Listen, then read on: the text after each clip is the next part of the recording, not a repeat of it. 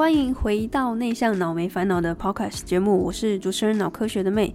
呃，我现在录音的时间呢是二零二二年的十二月三十号，那意思就是距离二零二二年的结束。就只剩下一天多，那今天是最后呃的工作天了，因为今天礼拜五嘛，所以希望听到这个 podcast 的你现在可能是正在跨年的路上，或者是正呃正在下班这样子的路上，通勤路上，那听到这一集节目，就不免俗的先预祝大家新年快乐。那其实呃这个节目算是我呃从二零二一年的时候呃经营到现在，其实我一直还是很喜欢 podcast 这个媒介。随着因为要去英国的这个计划呢，其实这一两个月来，我一直还在思考要怎么用这个方式持续的透过呃音频发出我想要发出的讯号吧，然后去接近到可能你现在可能会需要我这些资讯的人。那先破题一下好了，就是如果我怕还有人还不知道我明天的一个计划，非常大的一个。呃，算是旅居的计划吧，就是要去英国待两年的时间。那今天这期节目呢，就算是二零二二年的一个尾声，跟应该也算是一种象征二零二三年的一个开始。所以，呃，这个标题可能会是我英国打工度假的呃第零集，所以也许可能也会帮助到现在你。呃，也刚抽中这个打工度假签，或者是也许你未来也想要抽这个打工度假签，然后也想要去英国。那希望这个记录呢，可以呃给你一些方向。那今天我想跟大家分享的有三个主要的重点，就是第一个，为什么我要去英国？那第二个呢，是我在距离呃明年要出发的时间的现在这个状态，其实是蛮焦虑的。那我会跟大家分享为什么我会焦虑。那最后呢，我也跟大家分享为什么。在这么焦虑的状况下，我还是决定要出发。好，那事不宜迟，我就跟大家分享为什么第一点我要去英国。好，那第一个事不宜迟，跟大家分享为什么是选择去英国，而不是去澳洲打工度假，或者是其他的国家。那非常简单的原因，就是因为我就是只抽英国，然后中了这样子。那其实每一个打工度假的国家，其实都呃限制都不太一样，有些是三十五岁以前，有些是三十岁以前。那英国呢，其实它是规定三十岁以前。那好死不死，我我今年就是刚好是最后一年，然后加上英国其实是很多人梦寐以求的一个国家，因为它的名额是非常少的，然后呃。也算是大家的这个先后的优先顺序算是蛮前面的，因为它算是一个欧洲国家，然后它给的这个年数就是像澳洲好像只只给一年吧，蛮多国家都是只给一年的，那英国它是给两年，所以这个中签困难度啊其实是蛮高的。所以当时我在丢出这个抽签的这个动作的时候啊，就是我并没有抱太大的期待，因为英国这个打工度假的，就是你没有中签，它其实是纯几率的，它不是抢谁比较快，手速比较快这样，没有，它就是纯几率。你在一个时间内，你只要有丢进去这个 email 的话呢，它就是算你有在这个呃选择池里面。那你有没有中签呢？就是看你这个个人的造化。所以呢，我就是非常刚好在三十岁的最后一年抽中了一个困难度蛮高的一个国家，然后加上呢，这个英国，我觉得其实也算是我蛮想要去的一个国家，因为至今我还没有去过欧洲的国家旅行过，所以对我来说，它是一个我梦想清单之一。好，那这是为什么是挑英国这个国家的原因。好，那再来分享完就是为什么是这个国家之后呢，我其实更深层想跟他讨论为什么。我要去打工度假这个动作。好，那如果你是跟我差不多年纪的人，应该就知道说，其实打工度假在我们大学刚毕业的时候，那是非常盛行，大家都会去澳洲呃采草莓啊，或者是去剁什么牛肉啊、牛肉场这些的，然后可能就一大批的这个台湾人一起过去这样子，然后玩得很开心。那其实当初我其实完全没有把打工度假这个想法就是排在我的这个优先顺序的最前面。呃，那时候大学刚毕业，我其实最烦恼的就是 我到底接下来要干嘛，然后要要去念研究所，还是要直接去上班？我其实最当下烦恼是这一块，所以打工度假。我我知道有这个东西，但是一直以来我都不会觉得说，哎，我很想做这件事情。但是直到啊，我就是呃研究所毕业，然后上班之后，呃有一次我去日本找我的朋友，然后我发现，哎，这些朋友他们有些人是在日本打工度假，然后呃过得还不错，也算是一个一种旅居的生活吧。那其实那时候我就。开始有被潜意识的植入这个想法，就觉得说，哎，年纪那时候好像也是二十六七岁，然后就觉得，哎，三十岁以前好像可以来抽一下什么什么国家这样子。所以呢，后来其实我那时候丢英国的这个签的时候，其实就是会觉得说，哎，就试试看，如果有的话，再来想要接下来要怎么办。好，那这个想法呢，其实也随着因为我现在的工作的状态，其实有接触到很多是边旅行边工作啊，或者是数位游牧这样的一个呃名词的洗礼吧，所以我也发现，其实我很想要从事这样的工作，就是不限地域的限制，还有时间跟这个地点的限制的办公室的生活。所以呃，刚好这个打工度假这个概念进来之后呢，我就是觉得这是根本就是天造地设的一个配对。好，因为怎么说呢？因为你现在如果已经可以边旅行边工作，但是你无计可施，就是你现在就是有这个能力，但是因为疫情的关系，你就是被锁在台湾，那你也没有办法最大化你这个优势啊，因为你还是必须关在家里。所以啊，我当初抽到这个打工度假签的时候，我其实非常开心，因为我知道说我可以透过这个签证来放大我的这个优势。呃，做到很多人想做但是不敢做的事情，怎么说呢？有蛮多人抽到这个打工度假签的时候啊，他反而很困扰，因为他必须要割舍他现在可能过得还蛮稳定的一个职场生活，然后他要思考说，他现在要真的放下这一切，去去到一个另外一个国度，然后重新开始嘛？那对我来说呢，我我觉得这打工度假签呢，它其实只是给我一个通行证而已，它没有给我任何的一个限制。就是，呃，先跟大家科普一下，其实这个英国打工度假签它是不会限制你在那边要干什么，啊、你当然大部分的人过去当然就是去那边找工作嘛，但是如果你要在那边无所事事，然后吃老本，其实，呃，这个签证是它是不管你的，就反正我就是给你这个签证去到哪里，那你要干什么就是任由你在那边，只要你可以生存的下来就好。所以我在这个时候去打工度假，我觉得反而会比我二十二岁，然后大学刚毕业的时候去打工度假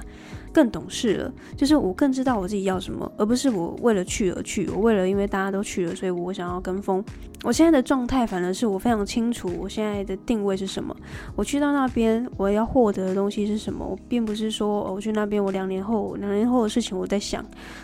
对我来说，我已经三十岁，那再去回来就三十二岁。那这个英国这个经历可以为我的这个创作啊，或者是为我的个人品牌有什么加分的效果？这才是我现在正在思考的问题。所以，呃，可能跟很多人对于打工度假的定义不会不太一样，也可能会颠覆你现在对于打工度假的一个想象。所以呢，其实打工度假签证对我来说，它就只是一个通行证，它并没有呃限制我现在过去之后，我必须要去找英国的工作，然后反而去抵触了我现在创作的这个计划。所以我觉得现在这个签证下来，对我来说是一种天时地利人和的概念，就是我现在我觉得我的成熟度是。够好的，然后我也真的很想要去到呃其他国家去闯一闯。那同时呢，我也很知道我自己去了两年之后，我想要带回来什么东西，又或者是我在这两年期间应该要做什么事情，我才不会好像就只是为了去而去。所以我对于整个计划，其实我内心有一些想法，但同时我又不会那么的限制我自己，说我一定要非做到不可。这个概念我不知道大家有没有觉得很。抽象，就是我会设定一些目标，但是就算去了之后没有达到，我也会顺着当下的一个状态，然后去顺势改变我可能呃原本的这个计划，因为计划赶不上变化嘛。但是当变化来的时候，我也希望我有能力去把它排除掉。呃，所以就带到第二个话题啊，就是为什么我会这么的焦虑？目前这个时间在距离我去英国，呃，现在倒数大概是四十几天。其实说我真的是蛮焦虑的。其实当下中间是很兴奋的，但是在这个过程，你会开始非常的焦虑。那到底为什么会那么焦虑呢？在这里，我就想要跟大家分享为什么会那么焦虑的心情。但是我并不觉得这个分享是传递我的负能量，而是我想要透过这个分享呢，去告诉你，如果你跟我的性格是比较一样的，就是你很内向啊，或者是你比较具有高敏感特质的这个这些族群。你在面对一个全新的挑战的时候，你可能会内心产生很大的一个抗拒感，然后很很大的一种呃拉扯的感觉，然后就是统称我们觉得是一种很焦虑的感觉，但同时我们又不想要放弃这个大好机会。所以透过这个分享，我想要跟大家说，其实每个人都会有焦虑。那我会焦虑，你会焦虑，其实大家都一样，都是一样的。所以当你下一次在做一个重大决定，你感觉到焦虑的时候呢，就不妨把这个 podcast 打开，然后听一下。假如说，其实就连我，我现在呃也会有这样的心情。即便呢、啊，这几年我很刻意的去练习所谓的社交啊，然后去交朋友啊。啊，尝试去融入群体的生活，但是其实骨子里我还是非常觉得，呃，展开一个新的环境、新的生活、新的社交圈，我还是觉得非常的抗拒的。所以，呃，趁着就是我前几天跟我的朋友在聊天的时候呢，其实我也开始剖析我自己背后这个焦虑的原因。所以未知的恐惧是我的第一个焦虑点，就是呃，这种感觉像在一种非常漆黑的夜里，你独自一个人拿着手电筒，然后很缓慢的前进啊，不会有人告诉你说接下来路要怎么走。那这种感觉就好像我现在去英国，其实也算是一个人只身前往，去到那里，其实我什么事情就是得自己处理。那我自己觉得，我自己在台湾算是一个蛮独立的人，我什么事情其实都可以自己来。即便是这样，我都还是会觉得非常的恐怖啊。恐慌啊，因为我们都知道，其实欧洲国家有很多这种自然的问题，所以在台湾我们过得非常的安逸。那去到那里，我们是否可以就是好好的生存下来？这件事情是我其实是蛮恐惧的。所以从一开始抽到签，这种信誓旦旦的，觉得说哇，我要出门啊，被我抽到这个签了。那随着这个越靠近这个启程的日子，就又会开始怀疑自己，说，诶，是否自己可以真的胜任这件事情？那其实。也好在有这个网络社群的帮助，就是有很多的脸书社团啊，然后这个群组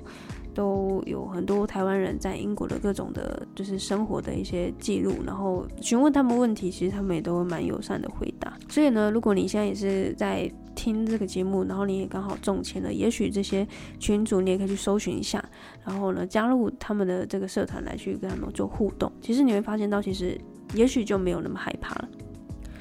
那第二种焦虑呢，是混乱与秩序。我其实做事是一个很缜密的人，不管是工作啊、生活，我都喜欢有条不紊，所以我喜欢计划，然后我喜欢有固定的模式，喜欢掌控一切。其实我不容许有任何突发的状况出现。我旅行的时候，我其实都会做非常非常多的规划。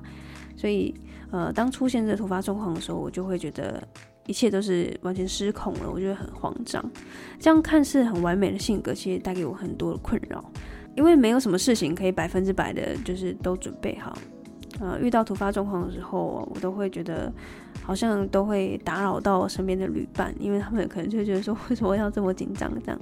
但我 我其实就是一个做事之前我都会做很多很多的这个规划的人。那种状态其实就好像我们现在有手机上有 Google Map，那我们现在 Google Map 就是没有了讯号，接下来要去哪里啊？接下来该怎么办都没有了标准答案。其实我非常不喜欢这种很不确定的感觉。脱去的这个时间还有空间，都会让我觉得很焦虑、很不安。这时候，我其实透过旅行，我才发现，我其实是很需要一个正确答案的人。就是做什么事情，我都需要有人告诉我说：“诶，现在就是做 A 这个选择是对的，做 B 这个选择是错的。”但是呢，有时候旅行它没有所谓的对错，而是你当下的这个决定，呃，决定你会去哪里这样子。但也还好，我够了解自己啊。透过几次旅行下来，我发现，在这一块混乱跟秩序的时候，我会产生这么大的心理反应。所以这几年呢、我也一直在尝试说，在某些时候，我会想要试图放掉一些我很在意的秩序，试着不去做任何计划的旅行。就像是今年我三月、四月的时候去马祖，就好像是一种行前的训练。在这次去这个马祖之前，我其实就不太做功课，我就想要。嗯，随机的让这件事情都发生，然后碰到什么人，我也就是，呃，透过我当下的状态去跟他们相处，练习面对混乱的当下自己的应变的能力，在混乱中找到秩序，而且同时呢，也允许这个混乱的发生。虽然还是没有办法一下子调试得很好，但至少可以在发生这个混乱的时候，你内心会有一套这个呃焦虑的排解系统。所以透过旅行，我更了解自己，然后也。透过旅行，我想要去练习我这个内心很很想要百分之百完美的这个性格，可以让它有其他的可能。好，那最后这个焦虑啊，第三个焦虑其实就是即将分离的情感。其实对我来说，最后一个也是对我来说是非常难排除的一种焦虑感。相信大家也都是认为台湾是一个非常呃舒适的一个国家，我们其实要什么就有什么，啊，Seven Eleven、全家什么的，超商、手摇店都超多，然后交通也很便利，治安也很好。说真的，要离开这么好的地方，还是真的不容易。但其实不止如此啊，除了这个土地的分离感，最难的还是所谓的家人跟朋友之间的这种分离。在台湾生活这么多年的时间，其实在这里呼吸了这么多年的空气，好不容易建立了一些朋友的社交圈，其实一下子要抽离这些陪伴在身旁的朋友，还有这么爱我的家人，要暂时告别这些情感，其实很难具体说出是什么很矛盾的感觉。就明明是一种。应该是非常兴奋，然后很期待这种英国的这种旅居的生活，那也因此让我产生这种很焦虑的心情。虽然我自认我自己算是蛮理性的，在大多时候其实我都还是可以很战胜这个感性的那一面，但唯独面对家人跟朋友，算是我蛮大的一个致命伤，因为他们都是我很在意的人。因此啊，要脱离这样的保护伞，去到一个全新的地方，认识新的人，建立新的社交圈，这是最让我。呃，最难去义无反顾的启程的主要原因。那以上是我即将去英国的这种焦虑的心情的记录啊，其实非常裸露跟大家分享。我也很少在频道去分享比较低潮的这个状态。那我自己的这个记录其实比较自私一点，我我自己是想要在多年之后呢，再回来收听的时候，我会觉得我自己很可爱。那当我在多年之后有这个反应的时候，我就会知道说我又更成长了。所以这个这样的记录其实不只是给你听，也是给我未来的我自己听的。同时，我也想要跟大家分享，这个焦虑其实每个人都会有啊。但是人生就是这样，就很多时候啊，在面对这个情感的分离，就算再怎么舍不得，你就知道说，其实呃时候到了，我们都必须要再持续的前进，才有办法去进化成更好的人。虽然我知道有点鸡汤啊，有点这种太过浪漫主义啊，但是至少我在录这个 podcast 的当下是这么想的。所以以上就是分享我焦虑的心情。其实这个焦虑的记录，其实是透过我有一次在跟我的朋友聊天的时候，他问到我的这个问题。他就是因为这个朋友，其实他常常也在很多的国家数位游牧，所以他其实对于这种要移动的、快速移动、高速移动的这个嗯过程，其实他已经算是蛮习惯的。所以当时他其实就问我说：“为什么这么焦虑？”就我跟他分享了这些焦虑的心情的时候呢，他又在追问了我一句话。他说：“那为什么这么焦虑，你还是选择要去呢？”在这边停顿一下，先让大家猜猜我是怎么回他的。好，想好了吗？其实我就是简单的回了呃八个字，我说：“因为是想做的事情。”就这么简短的一句话。然后他当下就回我说：“好好热血哦，这样子。”但其实我觉得这个这个这句话对我来说，它就是一个非常笃定的一个肯定句，这样。嗯，简单一行话，其实就是道尽了我为什么要去英国的计划。那同时，尽管再怎么焦虑，我还是决定要去，就是因为求学阶段都算是一个蛮不知道自己要做什么、有什么伟大的梦想的人，然后只知道念书嘛，所以。唯有的目标就是，其实就是尽可能考好成绩，然后当一个好学生、乖宝宝这个形象，然后尽量让老师、同学都喜欢我，尽量所谓的德智体全美，就连大学要读什么科系，其实我也都是听从家人的意见。其实很难很难有自己的声音，当我有自己的声音的时候。通常都是被压下来的。在这样的独裁的教育体制下，我一直认为只有考上所谓的好学校前段班，才是我人生终极目标。是直到我其实大学毕业之后，我觉得接触到更多不同领域的呃朋友，不同属性的朋友，才发现这个世界的运作并不是只有这个万般皆下品，唯有读书高的这句话。也才发现自己其实有越来越多的观点和家人出现呃非常巨大的分歧。不知道他有没有这样的一个经历，就是你可能上了大学之后，或者是出了社会之后，发现你自己有很多的观念跟你的家人产生很大的这个摩擦。那你在试图说服他们的时候呢，他反而会用更大的一个声量去把你压下来。呃，通常就是破局嘛，通常就是吵架嘛，然后大家就是不欢而散这样子。我知道家家有本难念的经啊，我还是很深信着家人对我的爱是出自于一种善，因为他们当然希望我们过得很好，所以希望我们有好的这个工作的机会。但是我也很想跟他们说，其实我也很深爱着他们，所以不需要为我担心我所做的决定，否则我也不需要为了他们的反对而焦虑而不能自己。其实我去这趟呃旅行啊，去决定要去英国这件事情，两年的这个计划，其实家人是非常反对的。但是为什么在他们这么反对的状况下，我还是决定要去啊？其实就是因为我忍受太久，呃，没有自己。声音的这这段时间了，因为就觉得自己好像是一个傀儡一样，就是你做任何决定都是为了去符合某些人的期待。所以当我有机会去做我自己觉得呃有热忱的决定的时候，我会觉得这样才算是活着。因此呢，我可以快速的把这两个课题给分离出来。哦，以前我也很有罪恶感，觉得我好像不是那么的孝顺，然后不听家人的话。但是后来我透过很多的练习，发现这两件事是不一样的。其实他们的关切，当然他们可以可以关心呐、但你可以继续做你想做的事情。他们的关切可不可以进而影响到你人生的决定，或是你人生的道路？这是你自己允许的，你允许他们介入你的人生。如果我们不想将我们自己人生的成就成与败去归功或是归咎于他们的话，我们就不应该对他们建议照单全收。